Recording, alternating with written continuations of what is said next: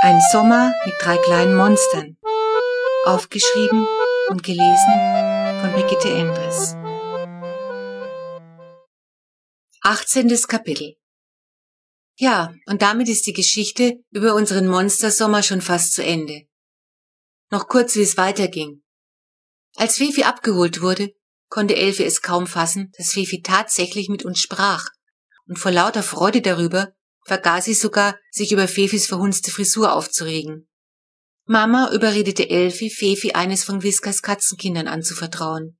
Sie war überzeugt, dass der Umgang mit Tieren, psychologisch gesehen, am meisten bei Fefi bewirkte. Aber Mama ist schlau. Fefi musste ihr nämlich versprechen, dass sie in Zukunft auch mit ihrer Kindergärtnerin sprechen würde. Sonst würde das nichts werden mit dem Kätzchen. Fefi nickte begeistert und sie hielt ihr Versprechen tatsächlich ein. Mit Herrn und Frau Wirsch hatten wir jetzt ein richtig gutes Verhältnis.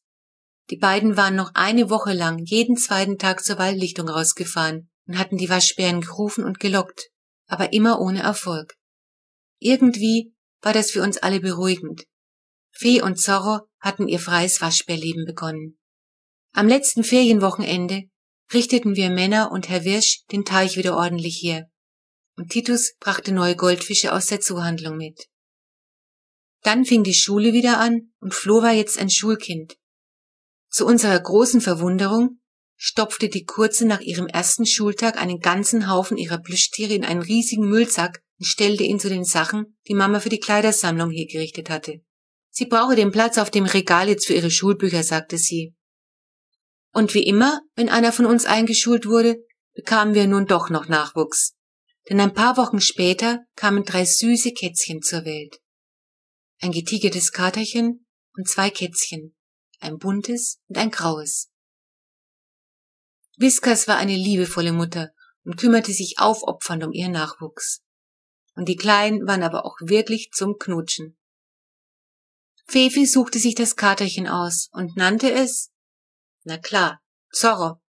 Es war das lebendigste und eigensinnigste Katzenkind und wetzte seine Minikrallen zum Leidwesen von Mama schon jetzt an allen Möbeln. Fefi war überglücklich, als sie schließlich mit ihrem kleinen Zorro abzog. Und Mama mindestens ebenso. Und die Kindergärtnerin und Elfi auch, obwohl Fefi kaum etwas anderes als Mano von sich gab. Aber was sollte aus den anderen beiden Jungen werden? Flo hatte einen Narren an dem kleinsten, dem bunten Kätzchen gefressen. Mano, es ist genauso zart wie Fee, Warum behalten wir es nicht einfach?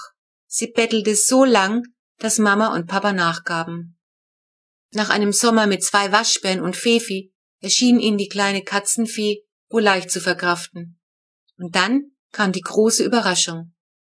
Unsere Nachbarn adoptierten nämlich die kleine Waschi, so hatten wir das andere Kätzchen genannt. In der Bildzeitung stand, mit Tieren lebt man länger, sagte Frau Wirsch, als die beiden das Kätzchen abholten. Dafür bin ich wohl der beste Beweis, meinte Herr Wirsch und setzte die Kleine behutsam in einen pinkfarbenen Luxuskatzenkorb, den die beiden für ein Heidengeld in Titus Zooladen gekauft hatten. Ach ja, Titus entschloss sich übrigens, seine Biofacharbeit doch lieber über Waschbären zu schreiben. Seine Geckos wollte er aber, zum Leidwesen von Mama, trotzdem nicht verkaufen. Ja, und so war also nach dem Monstersommer wieder Ruhe und Friede in der Waterloostraße eingekehrt. Und damit er so blieb, ließ Papa von dem alten Friedrich das Dach von unserem Häuschen Waschbär sicher machen. Aber das Waschbärparadies ließen wir vorerst noch stehen. Man weiß ja nie.